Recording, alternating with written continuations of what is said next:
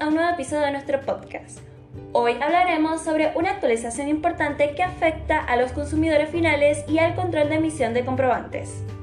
El gobierno ha realizado una adecuación en los montos de facturación que determinan cuándo deben proporcionarse los datos del sector del comprobante.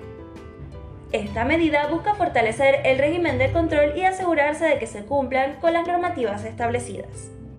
A partir de ahora, cuando el importe de una factura sea igual o supere los 92.720 y el receptor sea un consumidor final, deberán detallarse los siguientes datos. Apellidos y nombres domicilio, quit, quill, CDI o número de documento de identidad LE, LC, DNI o en caso de extranjero, pasaporte o cédula de identidad.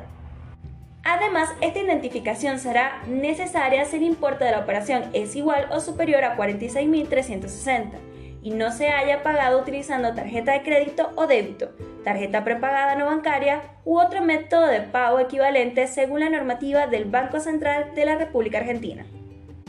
Esta actualización tiene como objetivo asegurar una mayor transparencia de las transacciones y prevenir posibles irregularidades en la facturación. Es importante para los consumidores finales estar al tanto de esta medida y asegurarse de cumplir con los requisitos establecidos al realizar sus compras.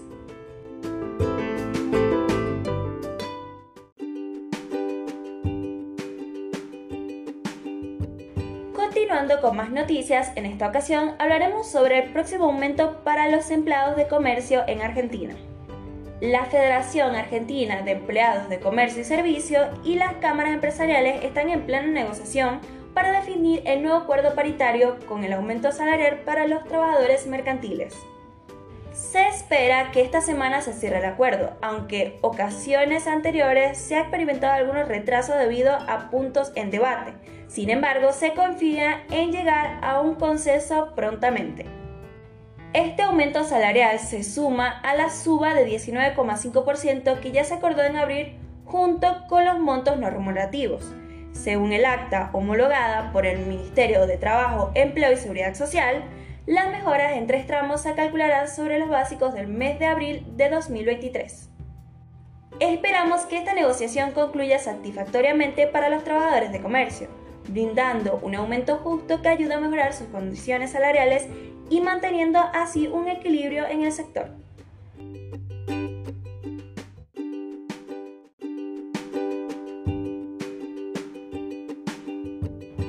Para cerrar este episodio les traemos una noticia importante para nuestros jubilados y pensionados de ANSES.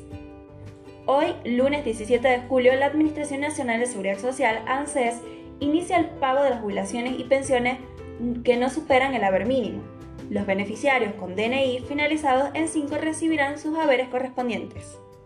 En este mes de julio, gracias a la actualización trimestral establecida por la Ley de Movilidad, la jubilación mínima se ubica en 70.938 mientras que la máxima alcanza los 477.347 en valores brutos. Pero hay más noticias buenas para nuestros jubilados. Además de las actualizaciones de haberes, este mes también recibirán la segunda entrega de un mono extraordinario, que ascenderá a 17.000 y para el próximo mes de agosto el bono se incrementará aún más hasta alcanzar los 20.000. Esperamos que estas medidas ayuden a fortalecer los ingresos de nuestros jubilados y pensionados, brindándoles el apoyo necesario para afrontar sus necesidades y gastos. Gracias por acompañarnos en este episodio y esperamos que hayan disfrutado de nuestras noticias. No olviden de mantenerse informados y estar al tanto de las novedades. Nos vemos en el próximo podcast y que tengan un excelente inicio de semana.